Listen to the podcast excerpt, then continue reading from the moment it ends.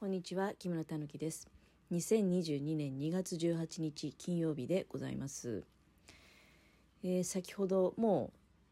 う1回目ねおしゃべりさせていただいておりまして。で、えーどうしても木村はあの喋りたいことがあったので、えーもう一回おしゃべりをさせてくださいということでわざわざねあの予告までちょっと時間が、まあ、余ってたっていうのもあるから目いっぱい時間使ってやりたいって思いからじゃあ次の話も予告しておきますねなんて言って予告を大々的に、えーぶち上げたわけですけれども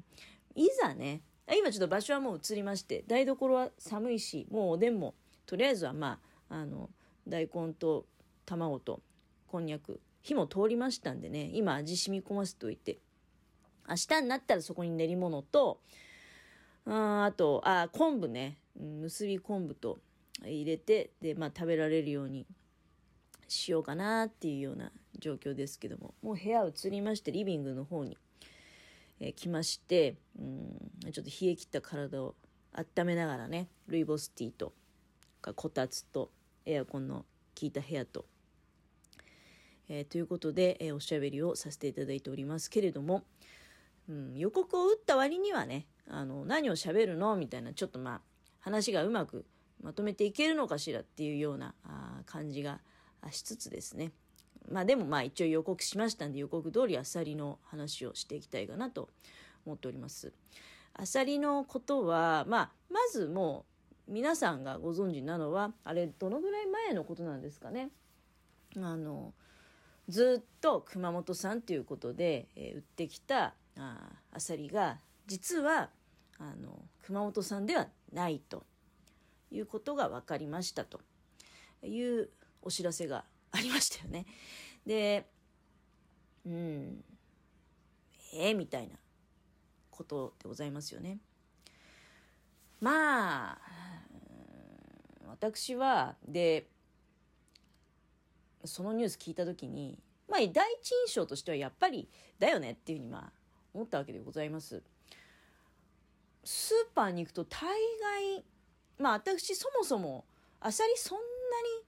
食べることないので、ほぼほぼしじみ、しじみ派なんですよ。うん。うん、だから、まあでも、店頭でね、あの、あアサリあるなと思って見たときに、大体熊本産だから、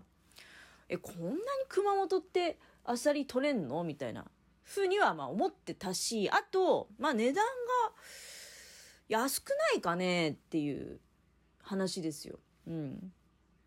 もう本当に熊本産って、まあだから貝がいっぱい取れて安いのか、もしくは、うんっていうのはまああったよね、全然。だから話聞いた時に、ああ、やっぱりそういうことだよねっていうふうに思ったわけでございます。で、まあ、そうなるに至るこうからくりがございまして、で、まあ、からくりがございましてって言っても私別に、うん、裏付けをね、取って、あの100%知ってるよってことじゃなくて、まあ、ニュースとかね、ネットの中でこう流れてきてるような情報を捕まえての話ではございますけれども、要はその中国からあまず一回貝を買ってくると。で、その貝を、うん、多分熊本のどっかの砂浜にバラバラって巻いて、しばらく放っておいて、で、えー熊本の砂浜でそのしばらくほっといた貝を掘り上げると。でそうすると、あの、まあこれは熊本で取ったやつだから、熊本産ってことでいいよねっていう、そういうことですよね。あ私のまあ理解なんで、もし、もし間違ったら申し訳ないんですけど、でも、そういう認識ができるような、あの、ニュースはいくつか聞いたように思います。うん。で、まあこれそもそもだからどうしてそれをねあのばらしてやろうっていうふうに思った人が現れたのかなっていうのを考えるとまあ私なんかやっぱりコロナのせいなのかなってコロナでちょっとこうイライラしちゃってね。まあほら仕事もやっぱり飲食も今元気ないしまあいくらおうち需要がうんぬんって言ったってやっぱり飲食店で使わないと結構厳しい食材なんじゃないかと思いますけどね。そんなにあの多分豆腐とか納豆とか卵とかね、うん、必ずもう日常的に食べるという食材であればおうち需要でもう大変だ大変だっていうのはあるかもしれないけどアサリってそんなにまあ必ず毎日口にするってわけでもないしやっぱり飲食店頼みみたいなとこが多いんじゃないかなと。で出荷量が減ってくればね。うんどっかでやっぱりこう不満がたまる人がいてでもういっそぶちまけてやろうみたいな、まあ、そのその辺のあのそこへ至るうん本来のなんていうの？話っていうのは分かんないですよ。本当はどうなのかっていうのは、真実は分からないんだけど、ただ私が想像する範囲だと、まあ、あちょっと暇になっちゃって、うん、いろいろこう、うまくいかないとこはね、例えば、まあ、渋滞が起こっちゃうこともあると思うんですよ。流通が悪くなってくると。もう必ずそれって中国から貝を仕入れる人がいて、で、それをばらまく仕事のある人がいて、で、ばらまいたものを回収する人がいてっていうふうに何段階かあるはずで、そこで流通が滞ることによって、まあ、渋滞が発生してね、もうこれどうしてくれんのよ、みたいなことが発生した時に、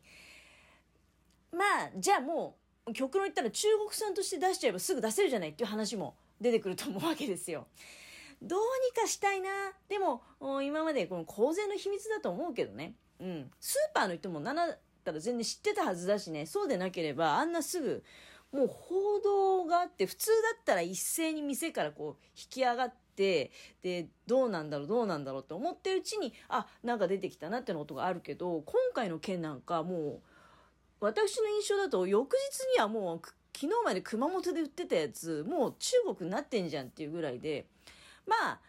知ってたと思いますで消費者の方では勘の鋭い人はねうん、どういうことなんかなっていうふうにまあ思いながらまあでも食べたい時は買って食べるというようなところだったと思うんだけどスーパーの人なんか全然知ってたと思うしまあ多分ねそのコロナに影響を受けたやっぱり一つのね出来事かなっていう気が私はいたします。私ねいつもあのアサリに対してだからアサリに対して特別な思いうんぬんってさっきの予告では言ってたんだけどめったに買わないけどでもまあしじみに関しても同じこと言えるんだけどまあアサリなんかねたまに買ってきてでしじみもあさりも砂抜きって必要じゃないですかで砂抜きをしながら思うんだけどよく生きてるよなっていうのを思うわけですよ。いろいろこう数あるその家でね消費する食材の中で生きたままあの自分の手元まで来る食材って考えてみるとそんなに多分あさりぐらいじゃないかと思われます。うん、そうだな。あさりと土壌？生きてる状態で土壌も売ってるけどね。で、生きてるまま土壌なんかもほら鍋に入れて食べたりするじゃないですか。まあ、アサリも生きてる状態で手元に届いて自分で砂抜きして、で、調理するわけじゃないですか。うん。だからすごくこう、生命力強いんだなと思いながらね。で、アサリの砂抜きって、まあ、サイズ感がしじみだとそこまで感じないんだけど、でもしじみなんかもちっちゃい体で頑張ってんなっていうのはなんかすごくね、あの、微笑ましい思いで見るっていうか、アサリぐらいのサイズになってくるとまたね、すごく勢いが良くて、こう新聞で覆っておくけども、たまにちょっとペラッとめくると勢いよく水吹き出したりして、なんかすごくね、愛着が湧いちゃって、あまあ、かといって食べづらくなるわけでもなく、結局はいただきますけれども、なんか、アサリに結構だからこの今回の出来事で、すごく感情移入しちゃってね、なぜか私。まあ日頃だからたまに買ってきてあさり砂抜きしてると可愛いなっていう気持ちを抱いたりとか、あとすごく元気に生きててくれてありがとうみたいなね、あの思いを抱いてましたので、だから今回の出来事ってすごくなんか、もうあさり的な感じから言うと、かわいそうだなっていうのがあるわけですよ。あの、すごくね、中国からまずは中国で収穫されて、まあ、アサリって、ああいうのって何なんですか？あの、人工的に養殖できるもんじゃないですよね。その原点から言うと、卵から育てられるような、多分生き物じゃないでしょ？だから、中国のどっかの砂浜で取られたものを、が、そのまあ、うまいことね、海水かなんかと多分一緒に運ばれてきて、で、うん、お引越しと。お引越しをして、でお引越しした先でずっと元気に生きていけるのかな全うできるのかなとね寿命を全うできるのかなと思っていたらそういうわけではなくて、まあ、そこでまたあの2回もね、2回も収穫されるっていう、多分そういう感じだと思うんですけど、2回も収穫されて、で、まあ、あ自分的にはね、多分生まれ育った土地に対する愛着はあると思うんですよ。あさりなりに。多分ね。あの、ちょっとだから、あれこれ塩味変わった、海水変わったらしいみたいな感じで 思いながら、あの、また引っ越し先で、あの、ワイワイってみんなでやってたら、またさらにそこで収穫をされると。そして、うん、なんかもう生まれた土地のことももう本当に思い出せない忘れちゃったみたいな、うん、生まれた土地がいい土地かどうかわかんない中国の砂浜ってどういう感じなんですかね中国行ったことはあるんですけどあんまり海の海沿いの方とか行ってないんでまあ正直汚いかなっていう 気もしないでもないけどわかんないですわかんないですそれは。あの美しいところももちろんあるかとは思いますけれども。あのまあでもなんかあっさり的にはだからその生まれ故郷をね偽ってまでですよ。ね、またその結局食べられてしまう運命にあるわけですので、まあ、こんなにアサリにとって哀れな出来事ってなんかないんじゃないかなって思ってもう本当にだからねなんかその一点なんですよね。いいとか悪いっていうよりは、まあ、裏切られた云々っていうのもない。アサリ何にも悪くないんでただただかわいそうだなっていう感じでございますね、私は。これに関しては。加工食品とかの食品偽装とまたちょっとね、質が違うような気がするんですよ。もうこういう本当に悪い人って誰かいたのかなって。あの、例えば、カウシなんかも実は肥育期間の長さで坂内名乗ってるだけであって、別に坂で生まれてるっていうわけじゃないんでね。でそういうことと同じノリで多分今回の